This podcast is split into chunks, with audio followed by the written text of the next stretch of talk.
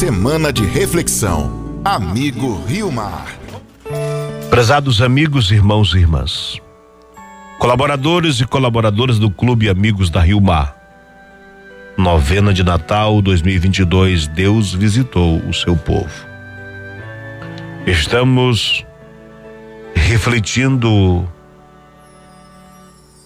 nesta novena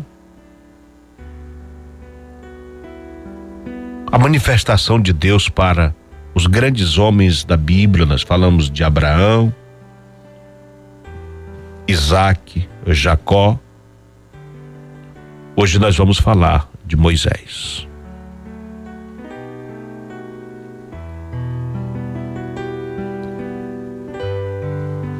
É o nosso quarto encontro, Moisés. Do meio da sarça, Deus chamou Moisés, Moisés. Ele respondeu: Eis-me aqui. Nos encontros anteriores, meditamos sobre as origens do povo santo de Deus nas visitas que Deus fez aos patriarcas Abraão, Isaac e Jacó e nas alianças que foram feitas com eles. Ao longo do tempo, muitas coisas aconteceram com o povo de Israel. Momentos de bênçãos e alegrias, mas também momentos de provações. Hoje, nossa meditação se concentrará na figura de Moisés.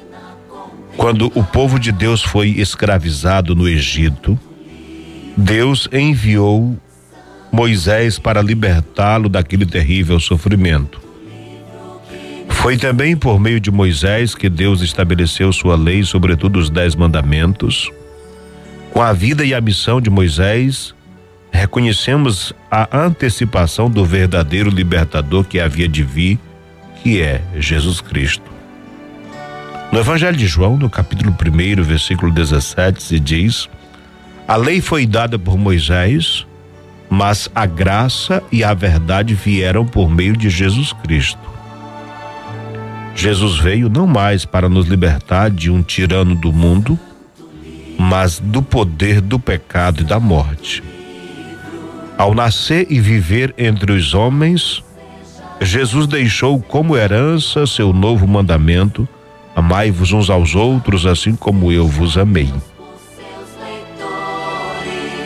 Que a celebração do Natal, que se aproxima, nos ensine a amar cada vez mais os nossos irmãos e irmãs. Capítulo 6 do livro do Êxodo, versículos 2 a 7. Deus falou a Moisés: Eu sou o Senhor. Apareci a Abraão, a Isaac e a Jacó, mas a eles não dei a conhecer o meu nome. Também firmei com eles uma aliança, prometendo dar-lhes a terra de Canaã, a terra onde peregrinavam como migrantes. Eu ouvi os gemidos dos filhos de Israel que os egípcios escravizaram e me lembrei da minha aliança. Portanto, diga aos filhos de Israel: Eu sou o Senhor. Tirei vocês de sob os trabalhos forçados do Egito. Eu os libertarei da servidão.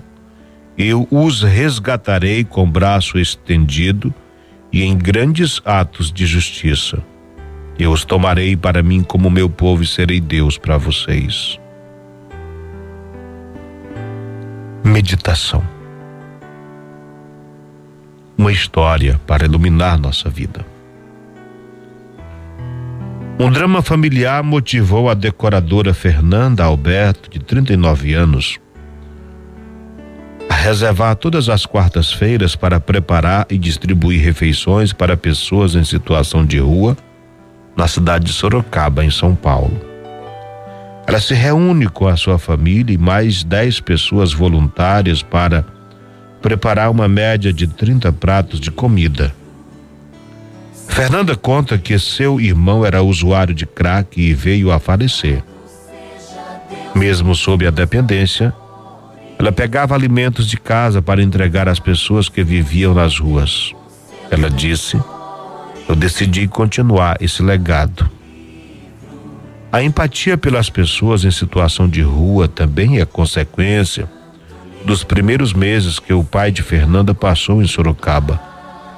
Ele veio de Pernambuco e por um curto espaço de tempo acabou vivendo na rua, disse ela. Ela conta que essas duas histórias que ela vivenciou dentro da própria casa fizeram com que percebesse que os motivos que levam alguém a viver na rua são diversos e que muitas vezes essas pessoas são ignoradas pelo restante da sociedade. Além de alimentar o corpo, conta Fernanda, ela também tenta a todo custo alimentar a alma das pessoas que cruzam o seu caminho, seja com uma palavra amiga, um abraço carinhoso ou apenas com a disponibilidade para escutar as histórias que cada um tem para contar. Isto saiu do jornal Cruzeiro do Sul, lá de Sorocaba. E a gente, quando escuta essa história, a gente fica pensando: se nós, se educarmos o nosso coração para o amor, Jamais ficaremos indiferentes ao sofrimento do outro, nos sentimos incomodados e impulsionados, impelidos a agir. Imagine Deus vendo seus filhos escravizados. Tomou a iniciativa, se revelou a Moisés e convidou Moisés a partir, a sair da sua segurança, da sua paz particular para lutar pela libertação do povo que estava na escravidão do Egito. Foi o que nós escutamos. Alguém que se importa com o outro. Nós devemos nos importar uns com os outros, assim como Deus se importa conosco, sem julgar a história dos outros que nós não conhecemos. É Deus quem chama Moisés do meio da sarça ardente. Aquele acontecimento será sempre, na tradição espiritual judaica e cristã, uma das figuras primordiais da oração. De fato, se o Deus de Abraão, Isaac e Jacó chama seu servo Moisés, é porque ele é o Deus vivo que quer a vida dos homens. Ele se revela para salvá-los, mas não sozinho, nem apesar deles chama Moisés para enviá-lo, para associá-lo à sua compaixão, à sua obra de salvação. Há, por assim dizer, uma imploração divina nessa missão. Moisés, depois de longo debate, conformará sua vontade com a de Deus Salvador.